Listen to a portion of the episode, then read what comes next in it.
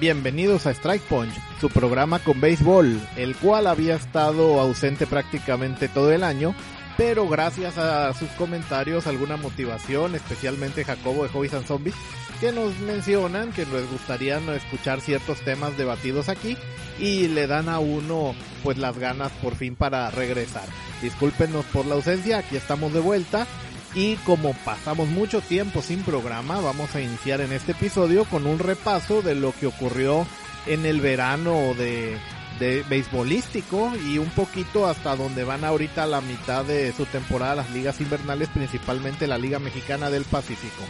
Así que empezaremos con esto porque como todavía seguimos con los efectos de la pandemia y en un deporte que no es tan mayoritario como el fútbol, al cual se le metió pues como más intenciones de regresar primero, el béisbol no fue tanto y entonces en algunos países más que en otros se llegó a ver los efectos. Inclusive en México la temporada de verano el año pasado de plano se canceló y este 2020 al empezar tarde pues durante principios del año hubo olas fuertes de, de la pandemia se recortó el tradicional calendario de aproximadamente 120 partidos, iniciando a principios de abril.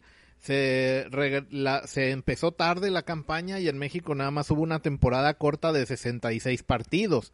Otros países sí pudieron tener sus temporadas completas. Por ejemplo, el año pasado en Japón tuvieron temporada, pero redujeron un poquito nada más en de 140 partidos que duran normalmente a 120. Este año ya la pudieron tener completa. En Estados Unidos el año pasado también tuvieron una mini temporada las grandes ligas de solo 60 partidos y este año ya la pudieron tener completa, que es la temporada más larga de todas las ligas de verano, llegando a 162 juegos en las grandes ligas y este año ya las pudieron tener completas, ya pudo haber público en los estadios en la mayoría de los lugares y esto es lo que permitió que las temporadas en 2020 sí se pudieran realizar. En México especialmente, aunque la temporada fue la mitad de lo normal, tuvieron algunas buenas noticias. Por ejemplo, se agregaron dos equipos nuevos y ambos fueron exitosos, incluso llegaron a a, los playoffs y avanzar bastante lejos. Los dos equipos nuevos fueron, primeramente regresó uno de los tradicionales históricos, el Águila de Veracruz. Este es uno de los equipos más tradicionales y que había estado unos años desaparecido, había estado eh, fuera, pues en la Liga Mexicana de Verano es muy común que cuando hay problemas económicos los equipos se muevan eh, de sede muy, eh, regularmente y esto le pasó a, a, Veracruz hace, hace algunos años que se había quedado sin béisbol profesional eh, en su estado. Y por el otro surgió un equipo nuevo, prácticamente totalmente nuevo, que es el de Mariachi de Guadalajara, el cual comparte estadio con la franquicia de Charros de Jalisco en invierno, volviéndose así la, la, segunda ciudad en México en tener equipo tanto en la Liga Mexicana de Béisbol en verano como en la Liga Mexicana del Pacífico en invierno. Aunque a diferencia de Sultanes de Monterrey, que fue la primera en hacerlo, que comparte nombre, directiva, estadio y todo, eh, solamente jugadores no pueden porque muchos ya tenían contrato con otros equipos de la Liga del Pacífico antes de que Sultanes entrara a la liga y esos contratos tuvieron que respetar. En cambio, este nuevo equipo que entró en verano, los eh, Mariachis de Guadalajara, no tienen relación con la directiva de Charros de Jalisco, o incluso en la directiva de Charros de Jalisco hubo algún rompimiento interno ante la decisión de si apoyar o no apoyar esta franquicia nueva. Y a principios del año, hasta para la sede, que terminaron compartiendo estadio, hubo ciertos problemas, pero parece que hubo mucho eh, apoyo eh, desde la presidencia incluso del país para que esta franquicia saliera adelante y así la Liga Mexicana de Verano se expandió de 16 a 18 equipos.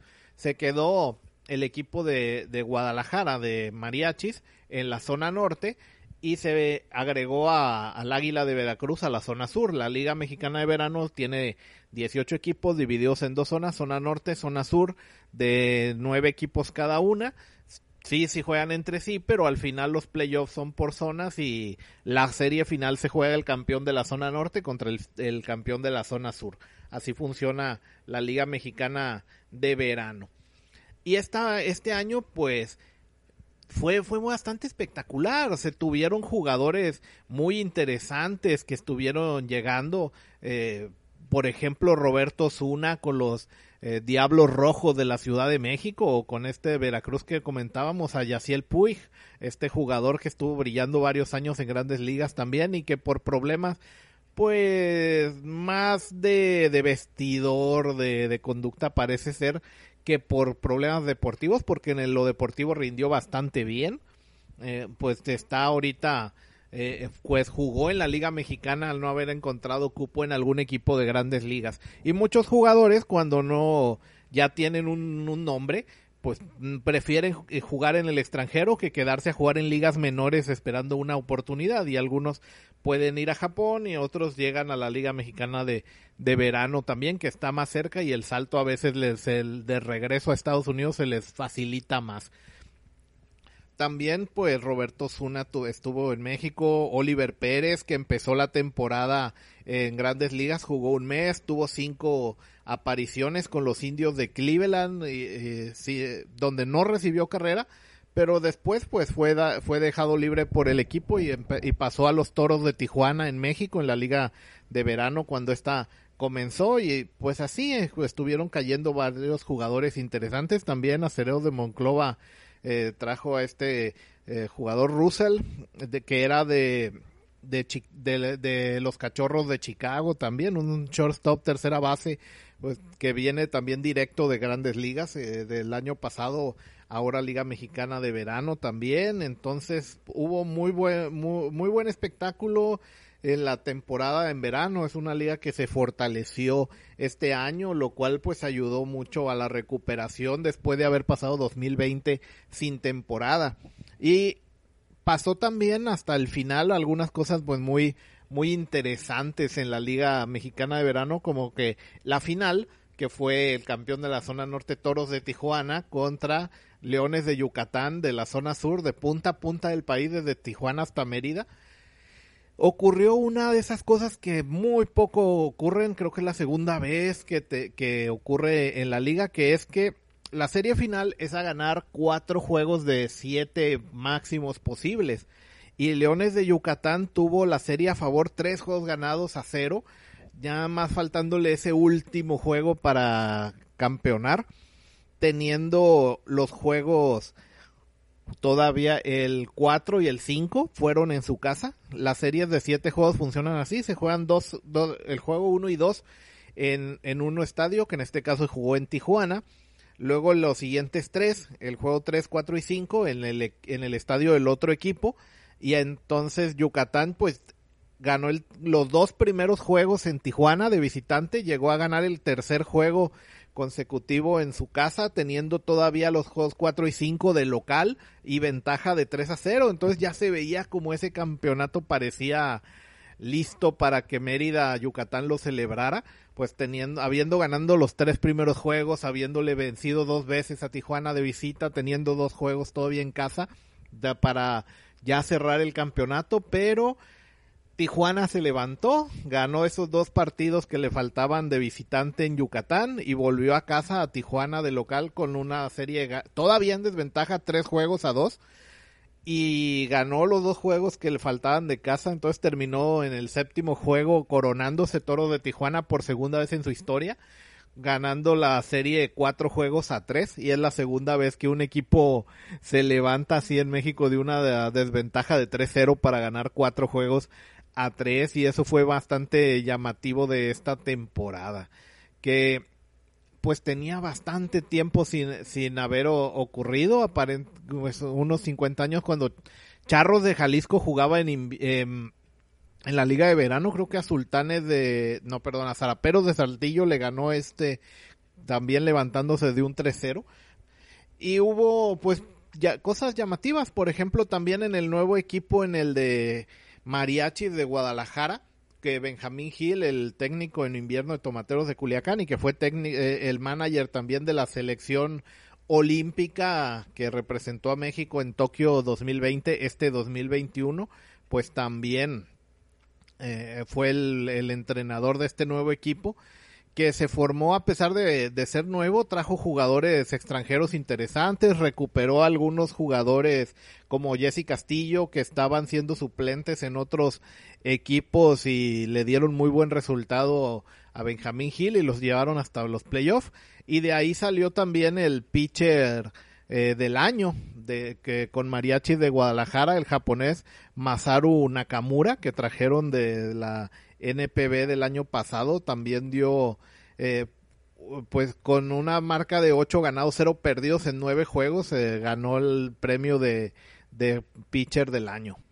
Y el hecho de que la temporada de verano haya sido buena le permitió de cierta manera a México armar también un buen equipo para representar al país en las Olimpiadas.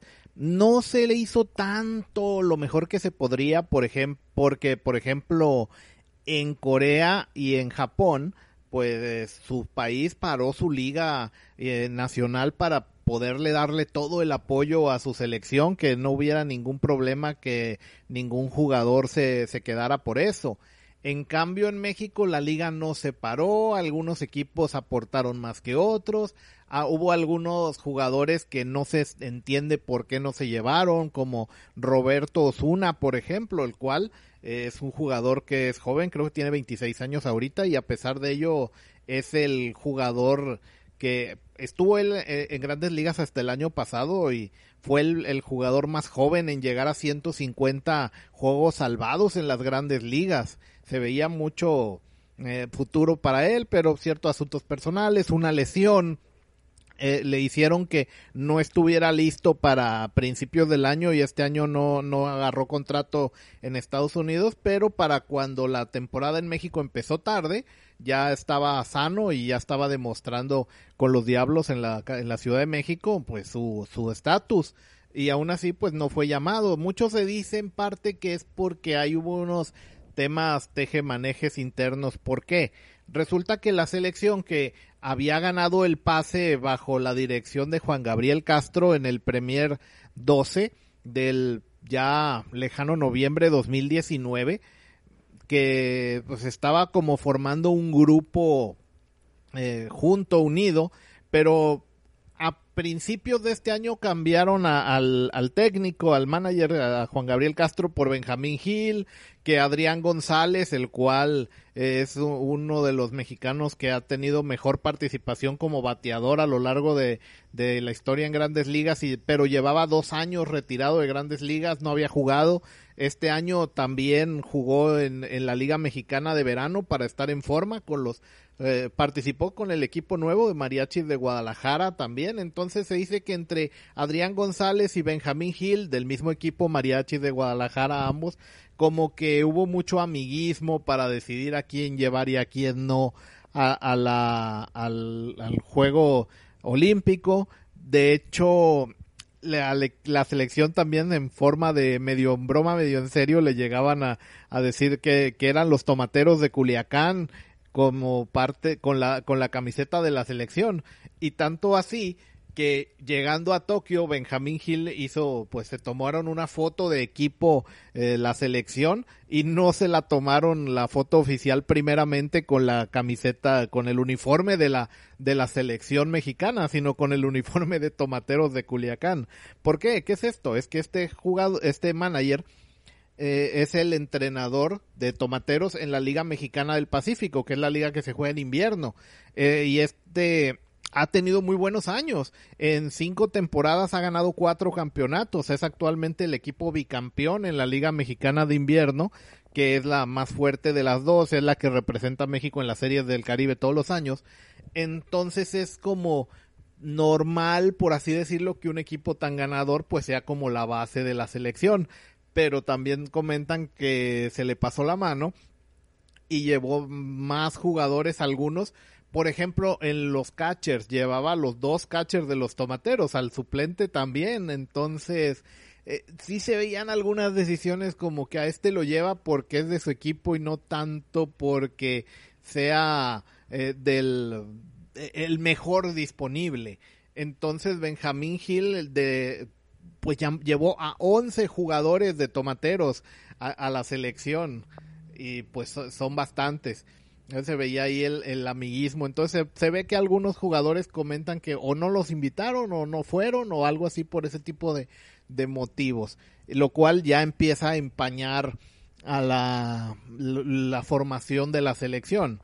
Luego el hecho de que no se haya parado la liga y muchos jugadores no fueron, por ejemplo, de Mariachi de, de Guadalajara decíamos que es el equipo del manager en verano, pues no dejó el equipo eh, y, no pero no se llevó a muchos jugadores nada más se llevó a Adrián González el cual estaba así como que queriendo cerrar su su carrera con los Juegos Olímpicos y sí sí cumplió el capricho por así decirlo. Otra cosa que habría que comentar también es de que en los Juegos Olímpicos no se podía tener jugadores que pertenezcan al llamado roster de los 40 en grandes ligas. porque En grandes ligas, pues, eh, se juega la temporada al mismo tiempo. Y los equipos tienen eh, una alineación de 26 jugadores que son como el equipo titular que puede jugar en todo momento y en ligas menores tienen registrados otros 14 para que en caso de que una baja de rendimiento o una lesión, decir, ah, de estos inmediatamente yo puedo llevarlo al equipo de grandes ligas cuando yo quiera. Entonces es, esa lista de 40, digamos que cualquier jugador que estuviera participando en, grandes ligas en ese momento y pues, estuviera registrado en esta lista de 40 jugadores de un equipo de grandes ligas para tomar acción en la temporada, no podía ser convocado por ningún equipo para llevarlo hacia la, a las Olimpiadas.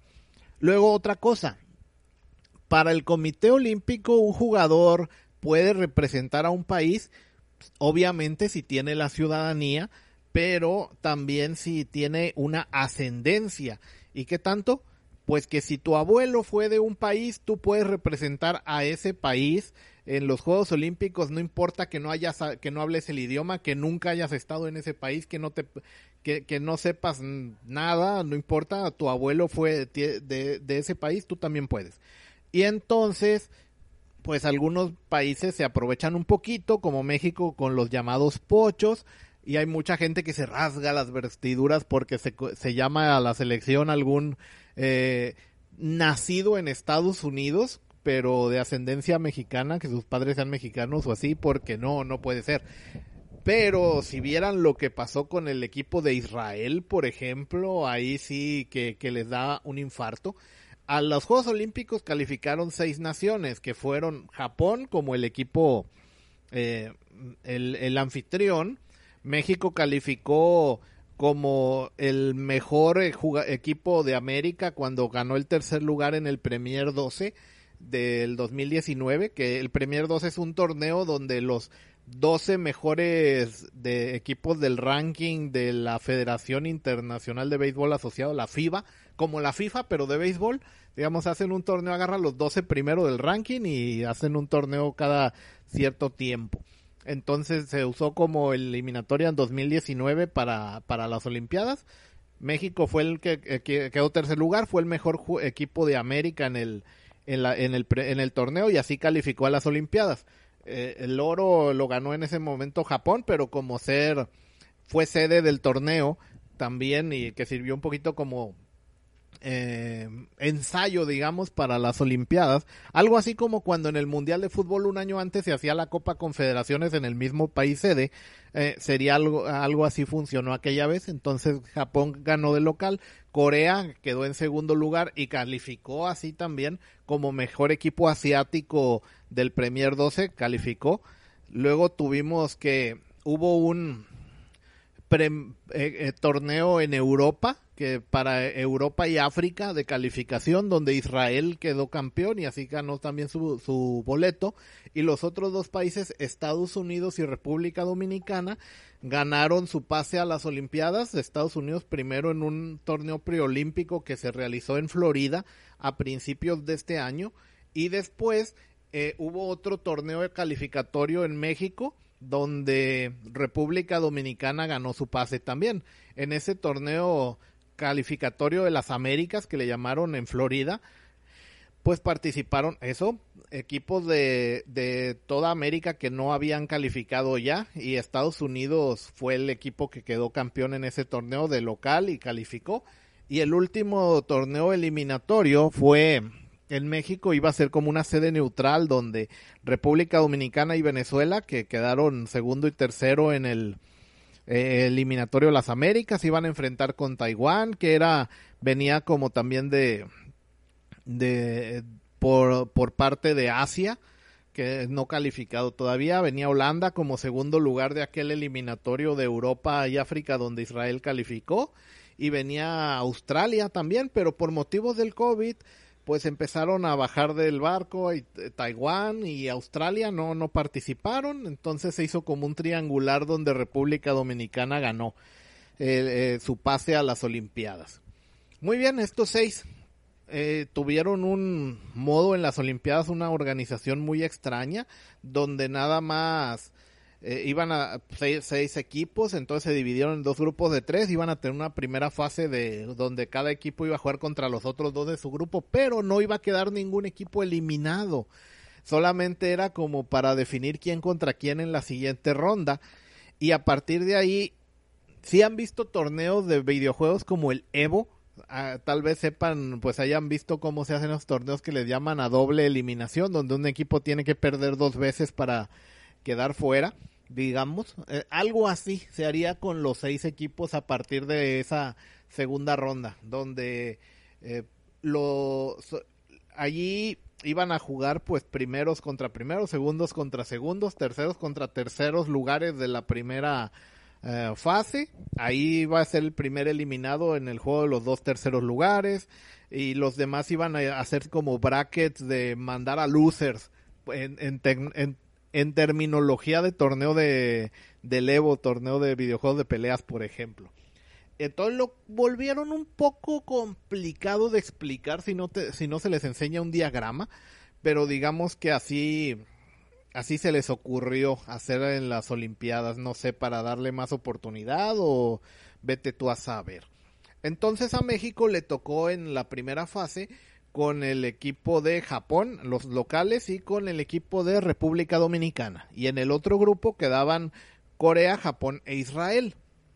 Los equipos estaban eh, eh, formados pues Corea y Japón totalmente su, su roster, todos sus jugadores eran parte de, su propia liga. La liga, la NPB, que es la Nippon Professional Baseball de Japón, ponía todos sus jugadores para su selección y para algunas más, porque eh, tanto Estados Unidos, República Dominicana y México tomaron algunos jugadores de su que juegan en la liga japonesa, que es la liga, la segunda liga del mundo en nivel después de Grandes Ligas, lo mejor disponible. Corea, pues también jugó con exclusivamente jugadores de su propia liga. México estaba llevando mm, pues una un mix, la base es totalmente de la liga mexicana de, de béisbol, pero también eh, llevó jugadores de ligas menores de Estados Unidos, llevaba a tres de, de AAA, uno de doble A y uno de clase A fuerte y también un jugador que, un pitcher que estaba jugando en la liga de Taiwán en ese momento. Entonces así formó la selección mexicana.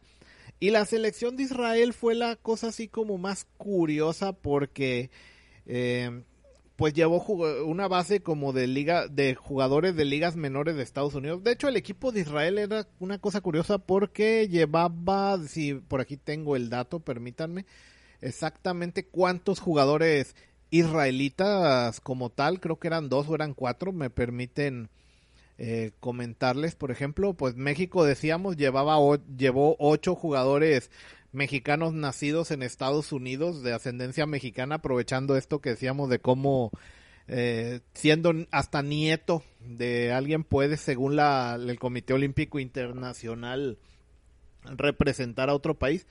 Pero Israel solamente llevaba cuatro jugadores nativos de Israel. Todos los demás, eh, el, equipo podían ser hasta 24 jugadores. Entonces llevaba 20 nacidos en Estados Unidos, eh, porque hay en, especialmente en la costa este mucho persona de ascendencia judía. Entonces aprovecharon esto, entonces muchos jugadores estadounidenses profesionales, pero que pues algún abuelo es judío o algo así, o sea, entonces eran elegibles según el Comité Olímpico Internacional. Israel pues armó así su equipo con muchos jugadores eh, ex grandes ligas, activos en ligas menores, algunos hasta sacados del retiro, eh, jugadores de ligas independientes. Entonces Israel llevó ocho jugadores ex grandes ligas.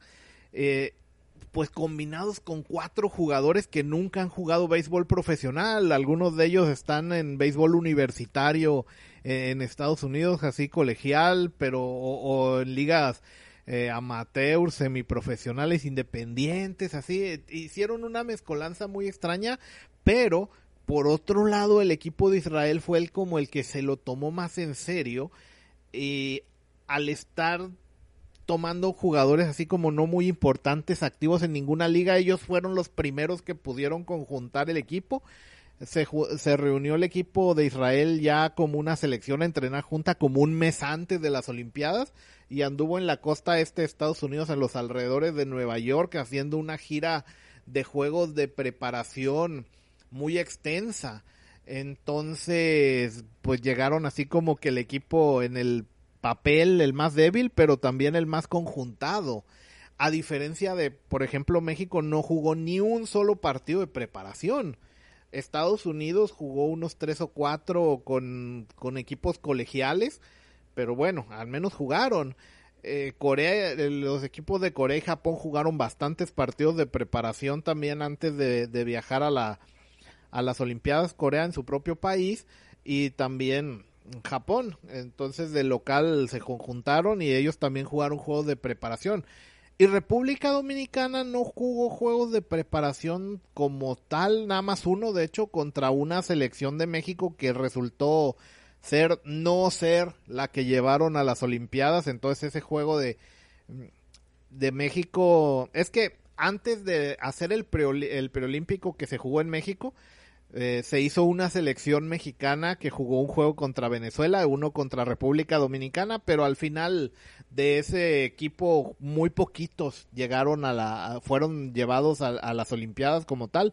Entonces ese, juego le sirvió más de preparación a Dominicana que, que a México. Eh, y Dominicana jugó el mismo equipo eh, tanto en el preolímpico de las Américas en Florida como en México. Entonces jugaron esos dos torneos el mismo equipo y ese juego de preparación extra que decíamos también. Entonces llegaron pues bien preparados, aunque República Dominicana al no poder contar con jugadores de grandes ligas, pues tampoco podía tener lo mejor posible, pero llevaron un equipo bien con jugadores de ligas menores, jugadores de la liga japonesa, eh, algunos también que estaban de agentes libres que se pudieron preparar. Y así fue el, el torneo. El torneo más o menos tendría entonces el torneo olímpico el nivel más o menos de una serie del Caribe con algunos grandes ligas en algunos equipos, pero mucho jugador de ligas menores por ejemplo, República Dominicana, que participó en grandes ligas, perdón, en la Serie del Caribe, llevó un equipo más fuerte a Mazatlán en febrero que, que lo que estuvo viéndose en las Olimpiadas. Pero otros equipos pues también estaban en un nivel más o menos eh, parejo. Fue una cosa interesante. México hizo un papelón, una vergüenza de, de, de torneo pues fue el único equipo que no ganó, incluso perdió con Israel. Como decíamos, el torneo tuvo eh, dos fases. En la primera fase México le tocó jugar con Dominicana, perdió un partido 1-0, donde Dominicana mandó a su mejor pitcher eh, de los de que estaba tomando de la liga japonesa y México siguió otra estrategia donde se guardaron al mejor pitcher para el primer juego de la segunda ronda. Entonces, perder solo 1-0 con un equipo eh, poderoso, conjuntado, estaba pues como dentro del plan. Con Japón, eh, se perdió creo que cuatro carreras a siete, era, fue el resultado. Entonces, eh, también Japón, de hecho el pitcher que le lanzó a México por parte de Japón fue el mismo que lanzó la final contra Estados Unidos, entonces así de, de serio se lo tomó, pues perder contra el local, digamos así, pues no, no era tan mal. ¿Por qué? Resulta que en el béisbol los pitchers, prácticamente el abridor lanza un partido, tiene que descansar unos tres o cuatro días y entonces ya lanza el siguiente. No se puede estar repitiendo a tu mejor pitcher todos los días. Por eso se tiene una rotación, se tiene que ir como administrando eh, eh, este uso. Y México tuvo un plan como de, bueno, pasar la primera ronda lo mejor posible, pero dejar a los mejores de la rotación para la siguiente. Y esto se notó de que en los eh, dejaron para el primer, el primer juego de la siguiente ronda, que fue contra Israel, a, a Manny Barreda. Este pitcher Manny Barreda estaba en ese momento en la sucursal de AAA de los Orioles de Baltimore, es bueno. Eh, también pues se nota porque después de las Olimpiadas fue ascendido al equipo de grandes ligas cuando ya regresó a Estados Unidos después de las Olimpiadas. Lanzó tres juegos en ligas mayores, los tres de relevo, y dejó un récord este año de un ganado, cero perdidos en ligas mayores.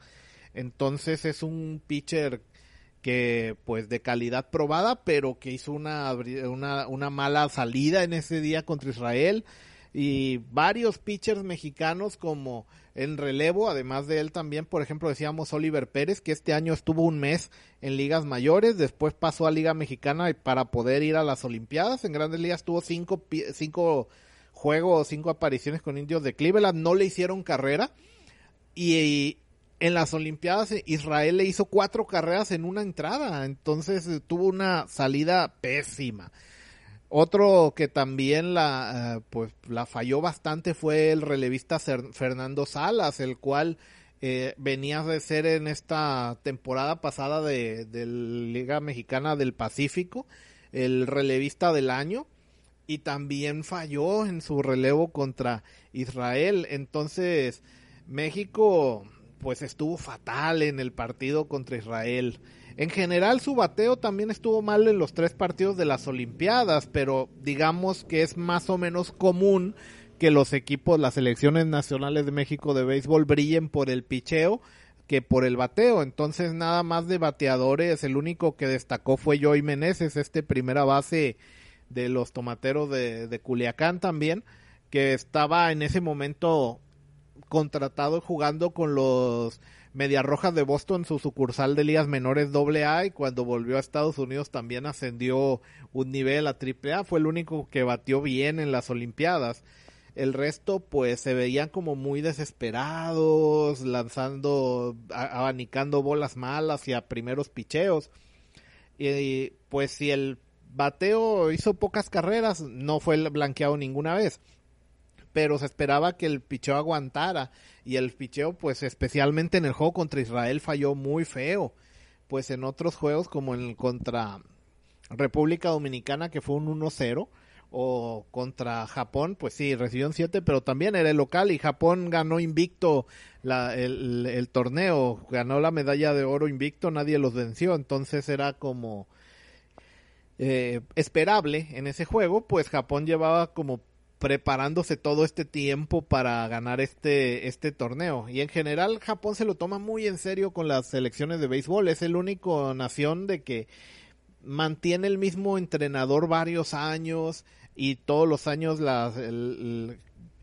ellos se, se esfuerzan en tener por lo menos una serie de juegos amistosos en marzo para que la selección de ellos se esté uniendo y al ser puros jugadores de su propia liga, normalmente los que están llamando por las mismas limitaciones de que luego en torneos como estos no pueden usar jugadores de grandes ligas, pues su liga los apoya en todo también cuando es formar la selección. Así que para ellos eh, cualquier cosa menos que la medalla de oro era fracaso, así que se entendía también su, su mayor preparación.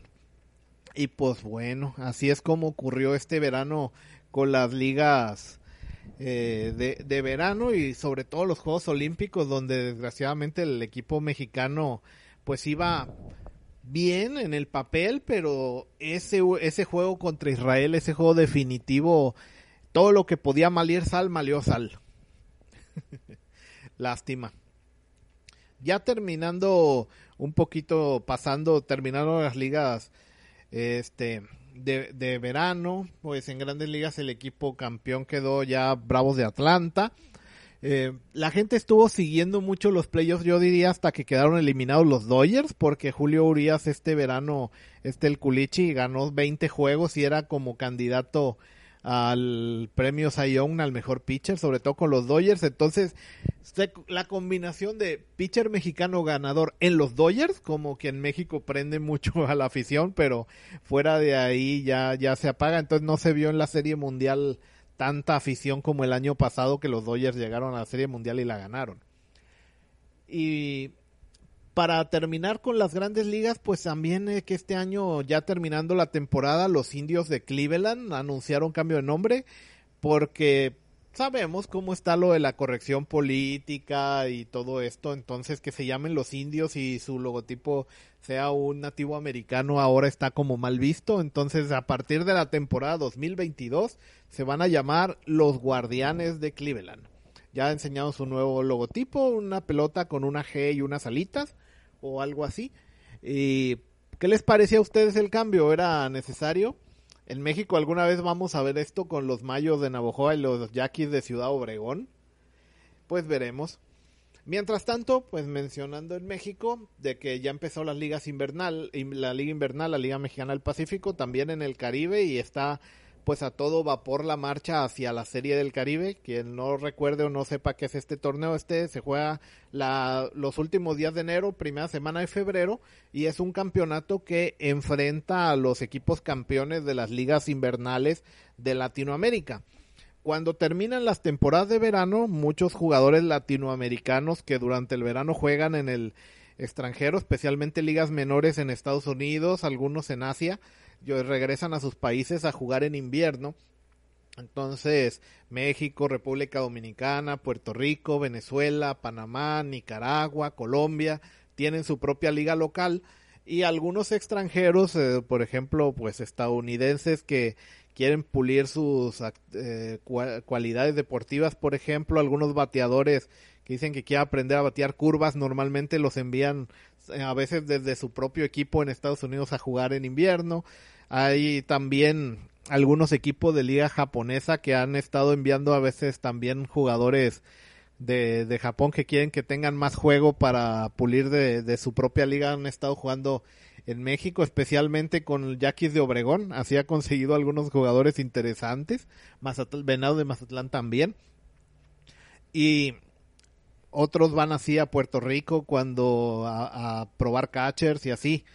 Cada liga tiene a veces un poquito como su especialidad y esto ha estado pues poniendo pues a través de las décadas esta competencia interna entre los equipos latinoamericanos, los cuales al terminar sus eh, playoffs, sus campeonatos en enero, luego juegan entre sí un torneo de una semana donde se enfrentan los campeones. Y el actual campeón este, de este 2020 fue República Dominicana, su club los Águilas de Cibao, ganaron la Serie del Caribe que fue en Mazatlán este febrero de 2020, donde compitieron los campeones de República Dominicana, Puerto Rico, Venezuela, eh, Panamá, México y debutó Colombia. No, perdón, Colombia su segunda aparición, debutó el año pasado. Y el próximo febrero va a tocar la serie, porque se va rotando entre los países sedes, se va a tocar en Santo Domingo, República Dominicana, también. Eh, un tiempo estuvo Cuba también participando, pero eh, ha estado pues más por cuestiones políticas que por otra cosa, saliéndose bastante de esta competencia y también su calendario está extraño. Este año Cuba va a empezar su serie nacional, así le llaman a la Liga Cubana, Serie Nacional Cubana. Va a empezar hasta enero, entonces no, no van a tener la oportunidad de, de participar, ni muchas ganas. Por cierto, pequeño paréntesis con Cuba. Resulta que los equipos cubanos cada vez que sale una selección de ellos a competir rara vez vuelve completa, se le escapan algunos jugadores.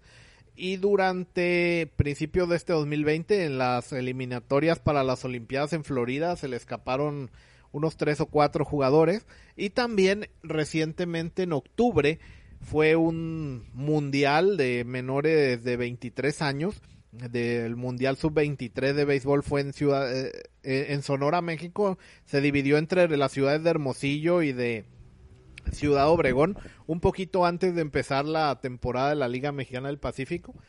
Y se jugó ahí este mundial. Por cierto, México quedó segundo lugar, Venezuela quedó campeón. México venía de ser el campeón defensor que el, mundial pasado había sido en Colombia y, derrotó en la final a Japón. Este año la final volvió a, llegar México, pero perdió de local con Venezuela. Decíamos, y el equipo cubano rompió récord de más deserciones, pues se le escaparon nueve jugadores también. Entonces la liga cubana ha ido perdiendo nivel porque sus mejores jugadores pues van desertando y a estos ya nunca los vuelven a llamar por motivos políticos. ¿Se imaginan si pues un país, por ejemplo, si lo dominan más, por ejemplo la selección mexicana o así que cada vez que saliera a jugar un torneo siempre volvían eh, eh, incompleta y, y, esos jugadores que van perdiendo ya nos puede volver a llamar en la siguiente pues porque no quiere básicamente cómo se debilitaría el nivel con el tiempo. Ah, pues algo así le está pasando al béisbol cubano, desgraciadamente. En fin, entonces decíamos de que ya estamos en el ciclo de las ligas invernales, la liga australiana que también se juega en invierno, verano para ellos en el hemisferio sur. Eh, de plano este año la cancelaron también por motivos COVID, de que allá tienen ahorita una eh, ola de, de, la pandemia también muy fuerte, allá se canceló, aquí en América sí se están llevando a cabo. El año pasado la única que se canceló completamente fue la Liga de Panamá, pero este año sí se van a poder jugar todas en general. Y eh, ya terminó la primera etapa de la, de, la primera vuelta de la Liga Mexicana del Pacífico. La Liga Invernal Mexicana tiene 10 equipos, juegan todos contra todos, se juega, es una temporada de 68 partidos, se juega una primera mitad donde se reparten puntos al final, la segunda vuelta igual, se reparten puntos desde 10 puntos al, al primer lugar y va restando, y los equipos que logren más puntos pasan a playoff, así se hace esta, esta separación, y el equipo campeón pues va a terminar representando a, a, a la liga en la Serie del Caribe al final, que es una no es de selecciones nacionales, sino que es de clubes, aunque cada club puede tomar refuerzos de los otros equipos eliminados de su propia liga. Entonces eso le da un poco más de fuerza a los equipos participantes. Entonces la primera vuelta, Mayos de Navojoa, que el año pasado había sido de los últimos de los sotaneros, quedó primer lugar. Algodoneros de Guasave segundo lugar. Tercer lugar, Charros de Jalisco. Ciudad Obregón, los Yaquis quedaron en cuarto lugar. Tomateros de Culiacán en quinto lugar y Naranjeros de Hermosillo en sexto. De, son los que quedaron con récord positivo o por lo menos 500, que fue como eh, Hermosillo con 16 ganados, 16 perdidos, empate. Después, séptimo, Sultanes de Monterrey, que desde que está participando en las dos ligas, ellos en verano siempre han sido de los mejores equipos, pero en, en invierno no han destacado mucho. Venados de Mazatlán, octavo lugar. Águilas de Mexicali noveno y por segunda temporada consecutiva desastrosamente los eh, perdón, los Cañeros de los Mochis décimo lugar con un terrible récord de solo nueve victorias y 23 derrotas. El año pasado también tuvieron un año pésimo y así así continúan desgraciadamente los Cañeros de los Mochis. Y en la segunda vuelta, que ya empezó apenas van tres series, Hermosillo va en primer lugar, ahorita con seis ganados, tres perdidos. Segundo lugar, empatados, cuatro equipos con cinco ganados, cuatro perdidos, que son Sultanes, Águilas de Mexicali, Mayos de Navojoa, Venados de Mazatlán. Y Yaquis de Ciudad Obregón. Entonces ahí hay un quíntuple empate en segundo lugar, del segundo al tres, cuatro, cinco, al sexto lugar, están en el mismo récord. Séptimo lugar, un juego abajo, empatados séptimo y octavo, Tomateros de Culiacán y Algodoneros de Guasave, cuatro ganados, cinco perdidos en esta segunda vuelta. Y en el fondo, para no variar, eh, los Cañeros de los Mochis, tres ganados, seis perdidos, que ganaron su primera serie hasta este fin de semana. Ah, cuando estamos escuchando esto es el lunes 22 de noviembre, entonces hasta ahora ganaron su primera ah, serie del de, la temporada. Una serie, en el béisbol resulta que se juegan seis juegos a la semana, desde martes hasta el domingo. Martes, miércoles y jueves se juega, juegan los mismos equipos en, un estadio, entonces el viernes viajan. normalmente ahí se van intercambiando, se van alternando las, jugar de local y de visita. Y viernes, sábado y domingo es otra serie. Se juegan así series de tres juegos entre los mismos equipos. Por eso se comenta así, de ganar series. En la realidad, pues no importa mucho más que para desempates. Si dos equipos quedan al final de la temporada con el mismo récord de ganados y perdidos, pues sí se revisa entre ellos quién eh, de los duelos directos quién ganó más como un, un método de desempate. Pero pues vean de que más de un mes de temporada y Mochis no había logrado ganar dos juegos consecutivos en toda la, la temporada. Entonces ahorita lleva un récord de 12 ganados, 29 perdidos, así de mal. Y está empatado ahorita en la segunda vuelta, apenas tercera serie de la temporada. Charros de Jalisco en décimo lugar también junto con los Cañeros de los Mochis en tres ganados, seis perdidos. Con esto pues vemos de que Mochis es el firme candidato primero a quedar eliminado este año. Eh, Mayos de Navojoa está sorprendiendo porque no es un equipo digamos de los grandes, de los más de que tengan más cartera para hacer mejores contrataciones, pero es un equipo que normalmente arma buena base nacional, tal vez no de muchas estrellas, pero figuras cumplidoras y tienen muy buen ojo para contratar extranjeros no muy relevantes, no muy caros, pero que llegando a la liga dan muy buen dan muy buen resultado. Entonces, Mayos de Navajo históricamente ha traído jugadores que después como que cuando ellos los traen como que aquí es donde dan eh, eh, eh, pues explotan su mayor nivel y después se, cual llegan a ser incluso estrellas en grandes ligas, desde tiempos de Ricky Henderson que jugó con los Mayos y después fue estrella en grandes ligas, o más reciente Randy Arozarena también, que en grandes ligas ha estado jugando muy bien las últimas dos temporadas y pues dio el salto de primeramente aquí con Mayos de Navojoa y después el salto a grandes ligas.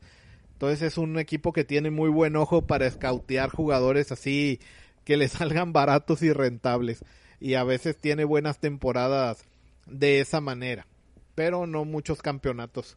También porque eh, pasan años entre que logran una camada de jugadores así y parece que este año tienen una de las buenas. Ya veremos hasta dónde llegan. Y con esto nos vamos poniendo un poco al día, esperando eh, pues su apoyo, si les ha gustado, si hay algún otro tema que les gustaría debatir. Aquí vamos a estar viendo eh, sacar programas con mayor regularidad. Me dio mucho gusto volver a estar aquí con ustedes. Esto fue Strike Punch y nos estamos escuchando la próxima vez. Hasta luego. Bye.